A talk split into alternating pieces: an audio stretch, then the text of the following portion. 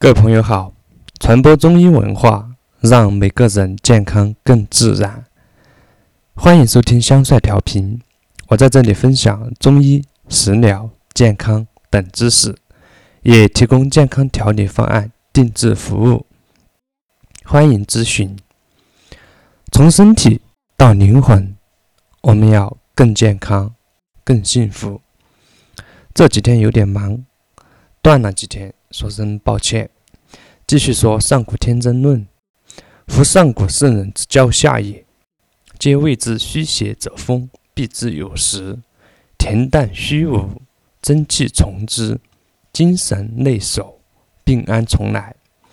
这里“谓之”是与之的意思，也就是说，下面八个字，意思是说，圣人之教不选择人，告诉你要避开虚邪者风。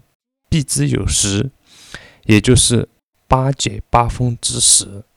虚无由于恬淡，则真气从之。凡是这样的，精神内守，并不得入体内。这是《黄帝内经》养生的主旨。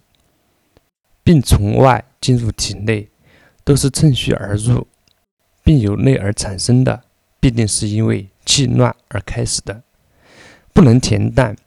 则藏于体内的气就会乱，是以自闲而少欲，心安而不惧，行劳而不倦，气从以顺，各从其欲，皆得所愿。这里可以看出，无为恬淡，就是纯自然的状态。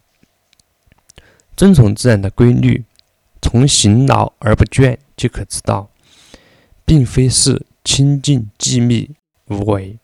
再看下句。故美其食，人其福，乐其俗，高下不相慕。其名故曰朴。在其他地方，其名故曰朴。这句“曰”字是日字。下一句是以嗜欲不能劳其目，淫邪不能惑其心，于自贤不孝，不惧于物，故合于道，所以能年皆度百岁而。动作不衰者，以其德全不威也。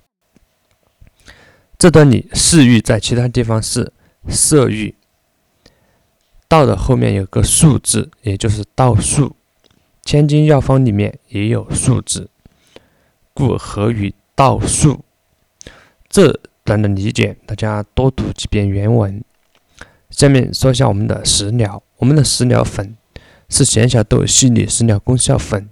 是选择具有药用价值的食材，按照中医君臣佐使原则配比，通过配比后成分间相互驱动，充分发挥食食物的功效，性平而效达。需要诊断调理的，请加我 QQ：二八二三幺五五五二零。今天到这里，感谢收听香帅调频，祝愿每位朋友健康快乐每一天。